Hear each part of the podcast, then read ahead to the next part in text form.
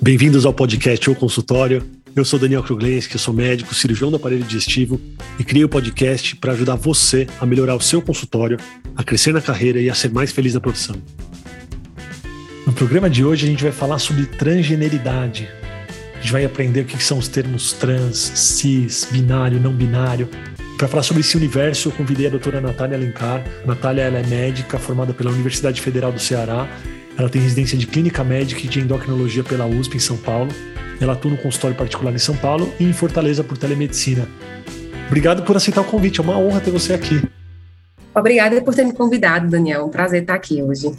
Eu tenho sempre um receio quando eu vou falar relacionado à transgeneridade, porque é um universo que eu não vivo no dia a dia. E eu acho que isso é uma dificuldade até para as pessoas do dia a dia. Eu quero abordar isso depois, mas para começar, como que você chegou nesse nicho? Como você decidiu atender pessoas transgênero? Certo. Daniel, então, quando eu terminei a residência de endocrinologia na USP, em fevereiro de 2020, logo em seguida veio a pandemia. E aí, para começar, eu já tinha tido um contato com um atendimento de pessoas trans no ambulatório da USP, porque é uma das poucas residências de endocrinologia do Brasil que tem um ambulatório especializado em terapia hormonal de pessoas trans. Então, isso já foi um, um, primeiro contato com o universo trans e realmente é muito triste ver que a maioria das residências de endocrinologia do Brasil não tem esse ambulatório. É tanto que, por exemplo, até o pessoal da Paulista vai para o HC para rodar no ambulatório de trans. Então, tinha tido esse primeiro contato, tinha achado, tinha gostado da área, tinha achado muito interessante. E aí eu terminei a residência e veio a pandemia. Com isso, eu tive bastante tempo livre, né, com isolamento social. E aí eu abri logo meu Instagram e comecei a me dedicar bastante ao Instagram, a produzir lives. E comecei a postar, entre diversos temas, a postar também sobre terapia hormonal em pessoas trans. E aí fiz uma live com um influencer homem trans, o Luca, e depois dessa live, eu comecei a receber muitos pacientes trans, tanto presencial quanto por teleconsulta. Esse aí foi o primeiro contato. Então, eu comecei, as primeiras consultas, Daniel, eu tinha muito medo também. Eu acredito que esse é um dos fatores que trava vários médicos de atender pessoas trans. Sim. Principalmente endocrinologistas, né, de fazer a terapia hormonal. Eu tinha muito medo, ah, de chamar com o pronome errado, de, de não tratar como a pessoa quer. Mas ao longo dos anos, eu fui ficando mais confiante e aí eu fui me atualizando, fiz cursos e congressos online de terapia hormonal de pessoas trans. E a cada atendimento que passava, eu ia ficando mais segura e gostando mais da área. Sabe que, para mim, e eu acho que muita gente tem essa dificuldade, você está trazendo isso para a gente, você atendendo as pessoas trans, você também teve um pisar em ovos aí, um receio de ofender ou de falar alguma coisa errada, quando eu decidi fazer esse episódio e gravar com você, também me trouxe uma certa insegurança nesse sentido. Será que eu vou falar alguma coisa errada? Será que eu posso ofender alguém? Então, acho que seria legal você trazer para a gente aqui, para quem está ouvindo. Primeiro, trazer os conceitos básicos, que já é difícil para a gente que não lida com isso no dia a dia. Então, o que é trans? O que é cis? Qual a diferença de travesti ou trans? E, e como que a gente pode lidar de uma maneira natural e sem ofender essas pessoas. Então, queria que você trouxesse um pouquinho da sua experiência e dos conceitos para gente. Transgeneridade, também é chamada de incongruência de gênero, é quando a identidade de gênero da pessoa, que é a forma como ela se enxerga, é diferente do sexo biológico, do sexo designado ao nascimento. Então, por exemplo, uma pessoa nasceu com sexo biológico feminino, lá na maternidade, registraram como do sexo feminino. Ao longo da vida, e geralmente, Daniel, essas pessoas já percebem que têm uma identidade incompatível com o sexo biológico logo na infância. Que idade, mais ou menos? Não tem uma idade certa, não tem uma regra. Mas muitos pacientes me contam, ah, por volta dos 7, 8 anos, já percebia que não se via com aquele sexo que as pessoas chamavam ele e tudo mais. Então, desde a infância, a pessoa já sente um desconforto, certo? Sim. Então, a pessoa nasceu com sexo biológico feminino, por exemplo, foi designada na maternidade como sexo feminino, e ao longo da vida ela começou a perceber que se identificava como do sexo masculino. E então ela é um homem trans, porque a identidade de gênero é masculina, e aí uma forma fácil de não confundir o que é homem trans, mulher trans, é que sempre a identidade vem primeiro. É como se a identidade é mais importante do que o sexo biológico. Então, se é homem trans, é porque ele nasceu do sexo biológico feminino, mas se vê como homem, e aí por isso que fica homem trans. Sim. Então, beleza. O homem trans é a pessoa que se identifica como homem. Exato. Embora ela tenha nascido geneticamente do sexo feminino. E a mulher trans é a pessoa que se identifica como mulher. Então você começa, quando você vai chamar ou designar, você começa pelo sexo que ela se identifica. Exatamente. E o pronome, quando a pessoa. A gente está falando por enquanto do, das pessoas transbinárias. Eita, você já vai. tá, vamos lá, vamos lá. Tá bom. Não, é só para falar que tem das pessoas transbinárias, que é uma dúvida muito comum do pronome. Então, quando é homem trans ou mulher trans, o pronome é, se for homem trans, pronome masculino, se for mulher trans, pronome feminino. Sim. Só para ressaltar esse ponto, que eu vejo que é algo que muitas pessoas têm dúvidas sobre o pronome. Mas então vamos falar de que é binário e não binário. Tá. Então, binário é quando a pessoa divide em sexo masculino e sexo feminino. Perfeito. E a não binaridade é um termo guarda-chuva, Daniel, que engloba vários termos, várias identidades e gêneros diferentes. Então, o trans não binário, ele pode ser uma pessoa que se identifica com o gênero fluido, que às vezes se identifica com o gênero masculino, às vezes com o feminino, ou que não se identifica completamente nem com o masculino nem com o feminino. Certo. Certo? Então, são as pessoas não binárias. E aí, na não binaridade, não tem uma regra do pronome. É melhor a pessoa perguntar como você quer ser chamado, qual pronome. Entendi. Então, só para trazer em outras palavras, assim, quando a gente fala de binaridade, a gente fala de 880, né? Alguma coisa binária é sim e não, é esquerda, direita, é homem e mulher. Quando a gente fala de não binaridade, não é 880, é um negócio fluido, é um guarda-chuva que vai abordar tanto de um lado até o outro, é um negócio bem amplo. Exatamente. As pessoas não binárias, elas podem ou não querer alguma intervenção, seja cirúrgica ou de terapia hormonal. E aí, não existe também um padrão na literatura, assim, de qual dose hormonal para essas pessoas não binárias. É tudo muito individualizado. Porque tem pessoas que são não binárias, mas querem ficar com expressão de gênero bem masculina mesmo, querem ter todas as características masculinas, e outras querem ficar no perfil mais andrógeno, mais bem meio termo, sabe? Tá. Quando a pessoa fala sou andrógeno, ela é não binária. Isso e tá ali no meio termo. E, pessoal, eu queria fazer um disclaimer aqui. Sabe quando você viaja para um outro lugar? Então, digamos que eu vá para o Japão e eu fico preocupado de não ofender um japonês, porque a cultura é outra e às vezes alguma coisa que eu falo ou que eu faço de uma maneira muito usual no dia a dia posso ofender aquela pessoa. Então, assim, o mesmo se aplica aqui, tá? Então, para quem tá ouvindo a gente, se você for desse mundo de transgeneridade e tal, então, se eu falar alguma coisa que eu não estou habituado, não é por intenção ruim, mas e sim porque eu estou totalmente fora é, da minha zona de conforto aqui. Não é o que eu uso ou que eu, que eu tenho no meu dia a dia. Embora eu acho muito importante falar sobre isso, né? E quando a gente abre um espaço para falar sobre isso, é um espaço onde é permitido errar, porque a gente está trazendo informação para as pessoas, né? Então eu quero trazer alguns, algumas dúvidas e eu acho que só de você falar dos conceitos isso é muito legal para a gente, né? Para a gente poder entender melhor e acolher também melhor. Natália, me fala sobre o conceito de travesti. Então onde que ele se encaixa nesse guarda-chuva? Travesti é um termo utilizado exclusivamente para pessoas do sexo biológico masculino que têm uma identidade feminina e travesti é um termo que tem muito mais uma conotação social, político, cultural, porque muitas pessoas confundem travesti e mulher trans. Sim. Como endocrinologista, se uma pessoa travesti quiser fazer uma terapia hormonal para ter características sexuais femininas, eu vou fazer da mesma forma que para uma mulher trans.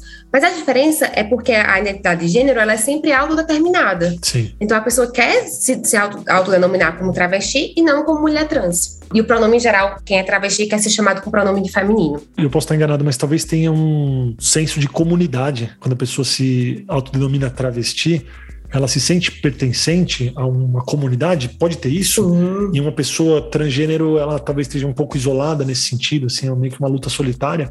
Será que tem esse sentido também? Quando você fala de conotação política, pode ser isso também, né? Sim, com certeza. Com certeza tem. Estou trazendo um monte de, de, de conceitos, talvez meio aleatórios, mas só para entender esse mundo, sabe?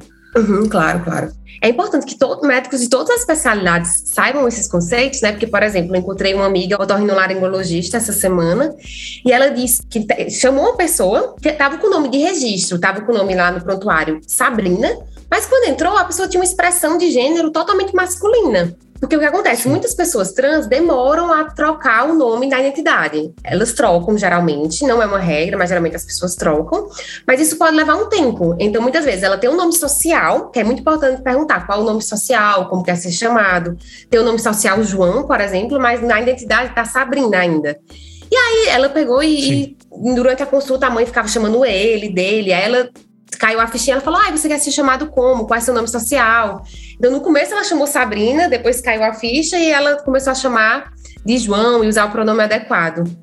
Então, até nos hospitais Sim. também, no centro, o ideal é ter sempre um espaço para o nome social, porque aí a pessoa já começa a chamar do Sim. jeito adequado. Sim. Faz uns seis meses eu estava no parque com a minha filha e ela tava brincando com uma menina a menina, ela não estava falando muito, ela não falava. E a Marina ficava perguntando para ela, mas como se chama? E a menina não falava o nome dela. E aí a mãe dela veio falar com a minha esposa e comigo, e até com a minha filha, e falou: Olha, e eu não lembro o nome dela aqui, também não quero nem expor porque é uma criança, mas fala, eu vou falar João e Maria, tá? Mas falou assim: Ó, a Maria, ela nasceu João. E agora ela está se identificando com Maria. E ela ainda não decidiu o nome que ela quer ser chamada. Então está sendo uma certa dificuldade para ela. E ela falou com muita naturalidade. Eu entendo que deve ser um processo de identificação, de aceitação e de estabelecimento mesmo, de se aceitar e se estabelecer no gênero que você acredita. Não deve ser um processo fácil uhum. e deve envolver muita gente. Sim. Você na sua consulta você lida com famílias, você lida com crianças ou você atende mais adultos? Como que você vê esse processo aí? Certo, com certeza, Daniel. O ideal é sempre que essas pessoas sejam acompanhadas por uma equipe multidisciplinar, com psicólogo. O psicólogo é essencial. Psiquiatra em alguns casos, não é obrigatório em todos os casos, não, tem segmento com psiquiatra. Eu atendo, Daniel, a partir dos 16 anos. Por quê? Porque a terapia hormonal já pode ser iniciada em pessoas trans a partir dos 16 anos de idade, a terapia hormonal com testosterona ou estrogênio. E o bloqueio puberal, que pode ser realizado em pessoas no início da puberdade, pode ser realizado e é a forma que tem os melhores resultados. Porque, por exemplo, o caso que você contou, né? Uma, uma menina trans. Se ela já sabe que tem uma identidade feminina e nasceu do sexo masculino, né? Infelizmente, a terapia hormonal com estrogênio e bloqueador de testosterona não muda a voz. Então, a pessoa engrossou a voz só com procedimento cirúrgico, é muito experimental ainda, não é algo do dia a dia. Então, se ela tem essa identificação como menina trans desde o início da puberdade, pode ser feito bloqueio puberal que é muito interessante. Faz o bloqueio da puberdade, que ela não vai desenvolver as características sexuais secundárias do sexo biológico. E quando chega nos 16 anos, para o bloqueio e começa a terapia hormonal de acordo com a identidade. Porém, Daniel, essa parte do bloqueio puberal, pelo Conselho Federal de Medicina, só é permitido fazer em centro-escola, em hospital escola, com comitê de ética e tudo mais, entende? Por isso que eu só trabalho a partir dos 16 anos que aí o CFM já autoriza fazer, independente de ser em ambiente de pesquisa. É, eu imagino que deve ser complicado também, e para os pais, muito difícil é, tomar essa decisão de fazer uma terapia hormonal numa criança, porque, e essa é uma pergunta que eu quero trazer para você, isso pode ser uma fase? Pode ser uma fase, a criança, por um ano, dois anos, ela se identifica como menina, é um menino que se identifica como menina, e, e aí, de repente, os pais decidem fazer um bloqueio hormonal e tal, só que era, seria uma fase. Isso pode ser uma fase? Quais são os fatores que influenciam nessa identificação de gênero? É genético, ambiental? Porque muito se fala sobre isso, Sim. existe muito preconceito também. Eu queria entender a sua visão de especialista nesse, nesse sentido. Daniel, a questão de arrependimento de ser uma fase pode acontecer, mas é bem raro. Por isso que essa parte do bloqueio puberal Primeiro que o bloqueio puberal é reversível, pode desbloquear e aí a pessoa vai seguir com a puberdade fisiológica, a puberdade né, de acordo com o sexo biológico. Perfeito. Então, por isso que essa parte do bloqueio puberal realmente precisa ser acompanhada com psicólogo, psiquiatra, conversa com a família, porque assim as taxas de arrependimento são muito baixas. Então, no geral, quando a pessoa se identifica, é muito raro ter. Na literatura tem fala que pode ser uma fase sim, principalmente quando é na infância, quando é na adolescência, já na puberdade, já é muito difícil ser só uma fase. Então, respondendo, é raro que seja uma fase e por isso que a necessidade de todo esse suporte psicológico e sabendo que o bloqueio puberal é reversível. Já a terapia hormonal, quando coloca, por exemplo, estrogênio numa menina trans, por isso que só é liberado a partir dos 16 anos, né? Mas quando coloca estrogênio que surge a mama, aí já é irreversível, a não ser que seja realizada uma cirurgia similar a uma cirurgia de ginecomastia, né? Mas aí já é irreversível. O bloqueio puberal não é reversível. Por isso que pode ser realizado na, a partir. É, como tem muito médico aqui escutando, né, eu vou falar que é no estágio 2 de Tanner, quando está começando a puberdade. Então, aí pode ser feito esse bloqueio puberal com esse segmento com psicólogo. E aí, se se confirmar, se posterga o bloqueio puberal, se não, dá para parar o bloqueio e é reversível ainda nesse início. E aí, respondendo ao que você falou sobre o por que surge a transgeneridade, realmente ainda não há uma resposta clara. Com certeza tem um componente genético forte, tá, Daniel? Então, o que é mais aceito atualmente é que tem um componente genético preponderante, que é algo que a pessoa não, não escolhe mesmo. Uma pausa na nossa conversa para avisar que você pode tirar dúvidas, mandar sugestões, fazer perguntas ou continuar discussões que a gente tem aqui no podcast lá no Instagram no arroba dr.danielkruglenski. Eu vou ficar muito feliz de receber uma mensagem sua por lá. Então é dr.danielkruglenski. Agora vamos voltar para nossa conversa. Existe um mapeamento São Paulo, Brasil, de porcentagem de população transgênero? Tem, tem. Aproximadamente estima-se por volta de 1 a 2% da população. E quem são essas pessoas no seu consultório? Quem é essa população? São pessoas de todos os níveis sociais, tanto no ambulatório do HC quanto no seu consultório. Quem que você atende? Daniel, no meu consultório, como é particular, acaba vindo um nível social um pouco mais elevado que no, no HC. Mas tanto no SUS quanto no particular, tem pessoas de todos os níveis sociais mesmo. Tem pessoas, eu atendo, por exemplo, eu tenho estudantes de medicina, eu acho que eu lembro que eu tenho uns três ou quatro estudantes de medicina que são trans. Tenho pessoas de diversas profissões, diversas áreas, tecnologia, engenharia, diversas áreas mesmo. Todas elas relatam preconceito para você? Ou você sente que os mais jovens agora já estão no mundo melhor, assim, em relação à aceitação? Exatamente isso. As mais novas, por exemplo, eu tenho uns duas estudantes de medicina que são lá da USP, da Faculdade de Medicina. Lá já é algo muito aberto, assim, é, o para os jovens hoje em dia já está bem mais fácil. Tem um paciente que me marcou muito, que aí já é de outra geração, que é uma mulher trans, que tem por volta quase perto dos 40 anos e é engenheira. E aí ela tinha um ambiente muito preconceito. Na verdade, é, foi uma pessoa que me procurou, estava fazendo psicoterapia tudo mais, porque é uma pessoa do sexo biológico masculino, se via como mulher trans, mas estava com medo, não tinha coragem de assumir, porque o trabalho era totalmente machista, um ambiente de engenharia. E aí ela já com Sim. Quase 40 anos, então é bem mais difícil para as pessoas de uma geração anterior que muitas vezes, assim, sempre soube, a maioria delas, né, sempre soube, sempre sentiu desconforto, mas nem, muitas nem sabiam que era ser trans. Sim. E hoje em dia, a sociedade, a geração mais nova, já tem contato, já é bem mais fácil de lidar do que as gerações anteriores. Que bom, né? Que bom. Sim. Você, como médica, sentiu algum preconceito quando você começou a lidar com essa área?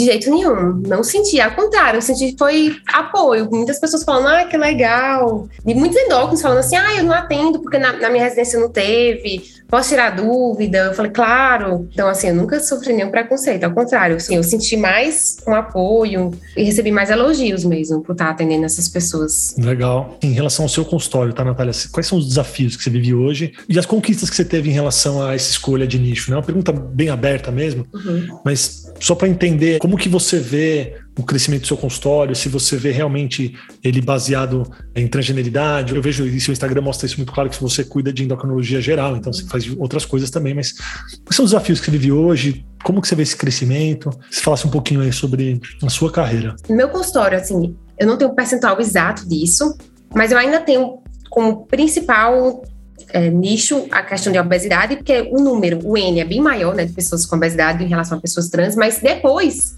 em segundo lugar, são as pessoas trans. Mais do que diabetes, mais do que problemas de tireoide. Então, realmente, é algo que está sendo forte no meu consultório.